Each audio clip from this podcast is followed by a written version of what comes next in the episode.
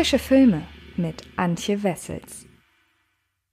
Hallo liebe Freds und herzlich willkommen zu einer neuen Folge des Frische Filme Podcasts. Und wie ihr es bereits im Titel gelesen habt, geht es in dieser Folge um die Videospielverfilmung Mortal Kombat, die ja das große Problem hat, ja, das große C, also die Corona-Pandemie. Denn eigentlich sollte Mortal Kombat ins Kino kommen, wurde immer wieder verschoben und nun hat den Film fast das gleiche Schicksal ereilt wie Wonder Woman 2. Denn auch Mortal Kombat kommt direkt fürs Heimkino, allerdings diesmal unabhängig von Sky. Also während jetzt zum Beispiel Wonder Woman oder auch der Snyder Cut von Justice League ausschließlich bei Sky abrufbar waren, kommt Mortal Kombat als Premium VOD, also hierzulande vermutlich für 19,99 Euro zu sämtlichen Streamingdiensten, wo man Titel kaufen und leihen kann. iTunes, Amazon Prime. Ihr kennt da sicherlich euer, ja, bevorzugte oder eure bevorzugte Plattform. Das heißt, ihr könnt dort ab sofort Mortal Kombat, beziehungsweise nicht ganz ab sofort, sondern ab dem 13. Mai Mortal Kombat euch leihen für 48 Stunden und euch dann selbst davon überzeugen, ob der Film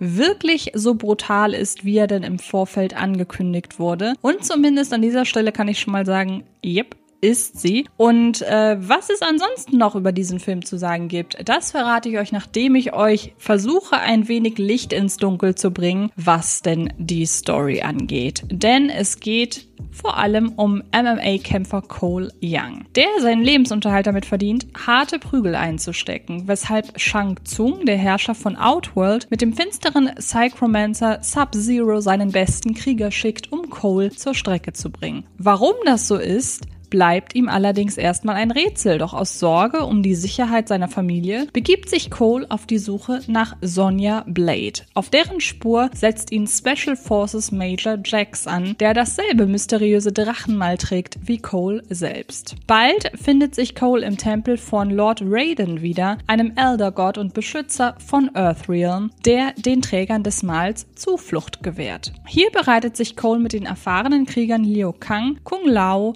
und dem Ab abtrünnigen Söldner Kano darauf vor, gemeinsam mit den größten Champions der Erde einen alles entscheidenden Kampf um das Universum auszutragen. Doch wird es ihm gelingen, seine Arcana, die gewaltige Macht, die seiner Seele innewohnt, rechtzeitig zu entfesseln, um seine Familie zu retten und die Mächte Outworlds ein für allemal zu stoppen? Ich gebe zu, das waren jetzt wahnsinnig viele Namen und viele Orte und viele möglicherweise nicht ganz verständliche Begriffe. Ich gehe sehr stark davon aus, dass die Leute, die mit Mortal Kombat generell ja so in Berührung sind, einfach, dass die damit durchaus etwas anfangen können. Ansonsten kann ich euch aber an dieser Stelle schon mal beruhigen. Es ist gar nicht so nötig, direkt alle Namen und so weiter irgendwie zu behalten. Es gibt ein paar, die sind wesentlich wichtiger als andere und ich glaube, dass im Folgenden durchaus deutlich wird, wer denn wichtig ist und wer nicht. Cole solltet ihr euch tatsächlich merken, das ist nämlich der Protagonist und ähm, ansonsten glaube ich aber, dass ihr hoffentlich mitkommt bei dem Ganzen. Viel Spaß. Ich glaube, es ist eine Einladung zur Teilnahme am sogenannten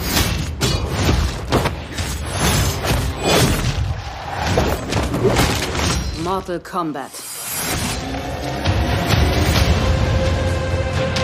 Das sind deine Champions? Ich bin Sonja. Das ist Kano. Ich bin Luke. Ich heiße Jax. Kung Lao. Lord Raiden. Das Schicksal der Erde liegt in unseren Händen.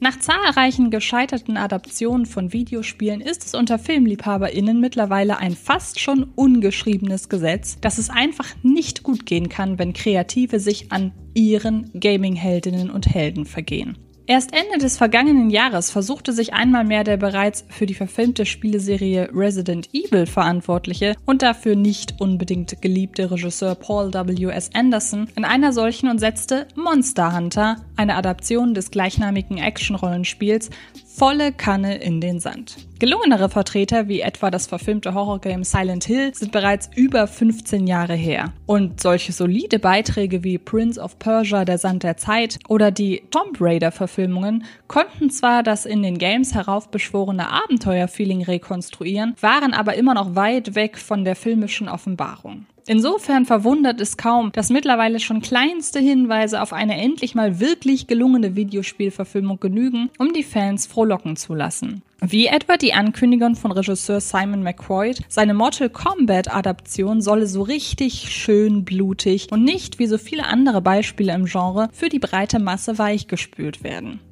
Dieses Versprechen hat der Videoclip-Inszenator schon mal eingelöst. Sein hierzulande ab 18 Jahren freigegebener Actioner ist finster, und blutig.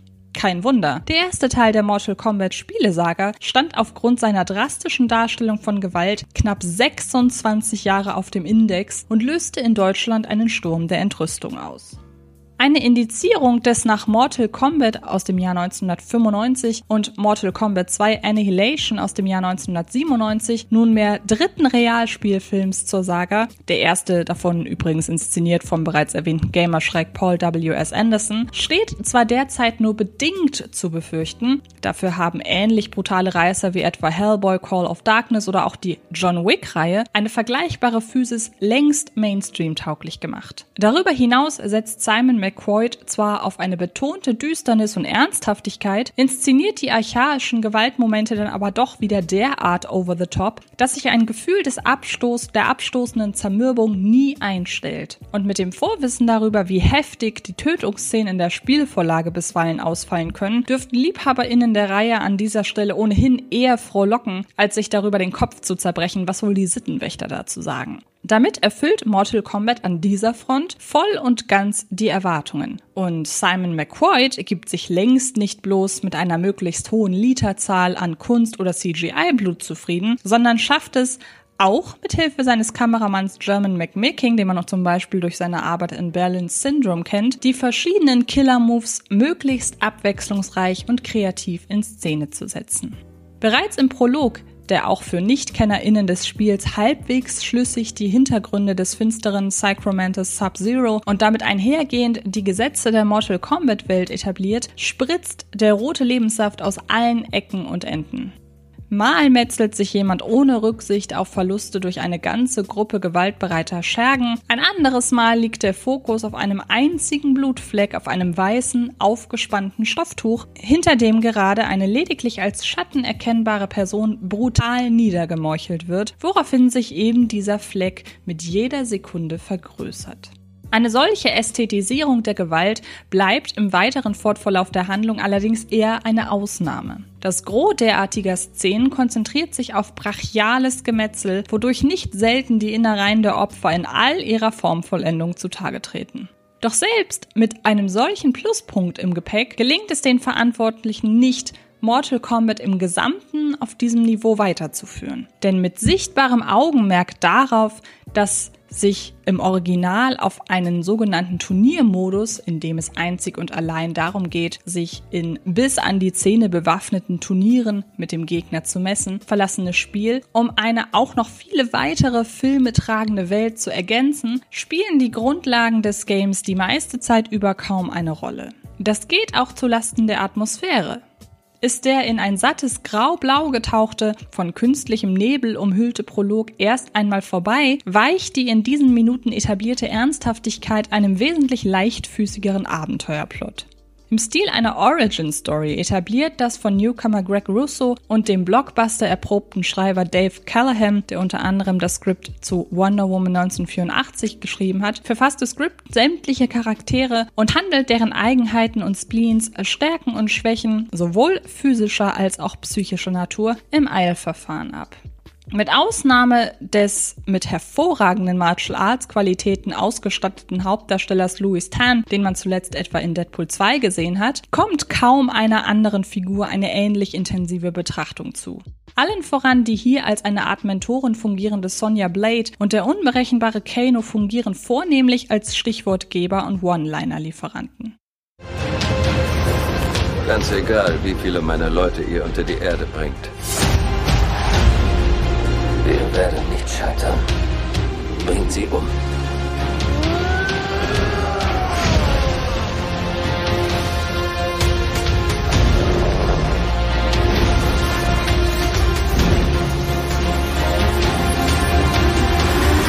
Ich bin Sub-Zero.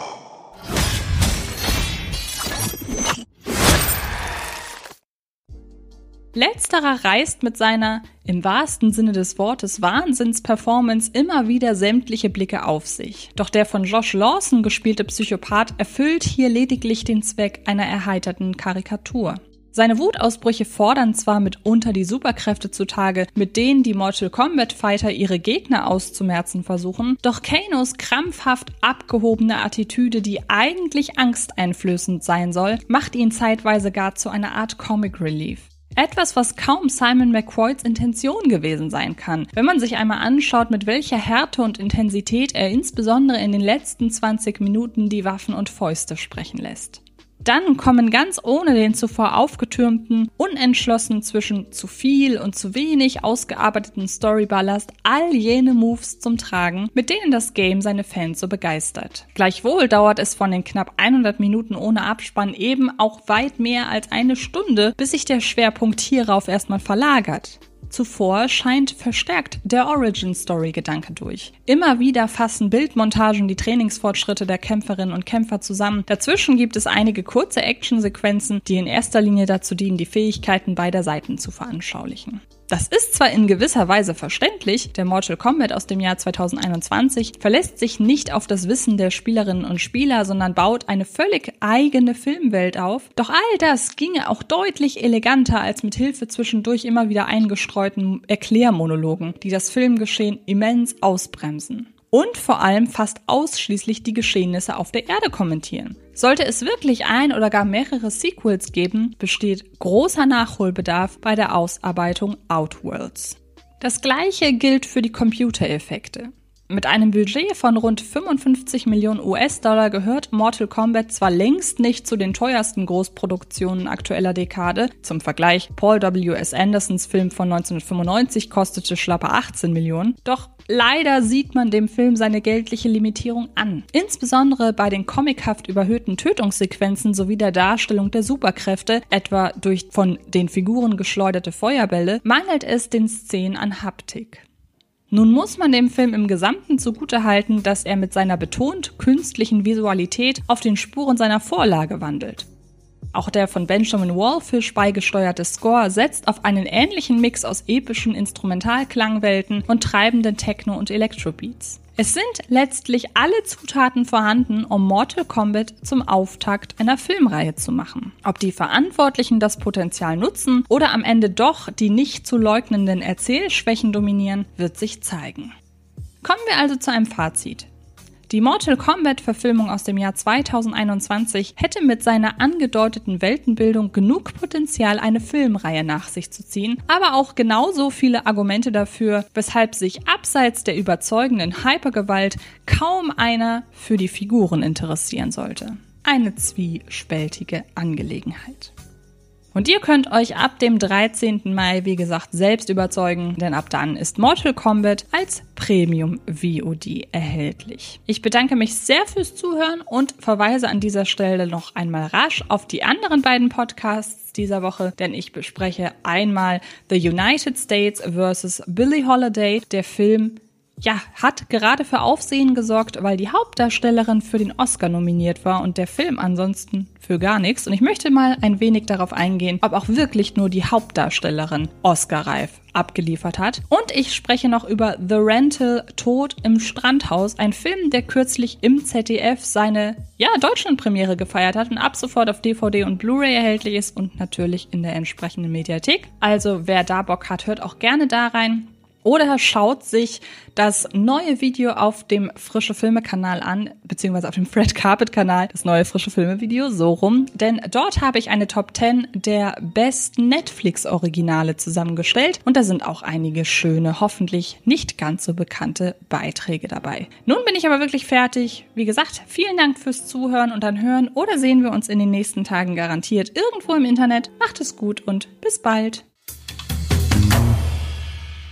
Das war Frische Filme, der Podcast von Fred Carpet.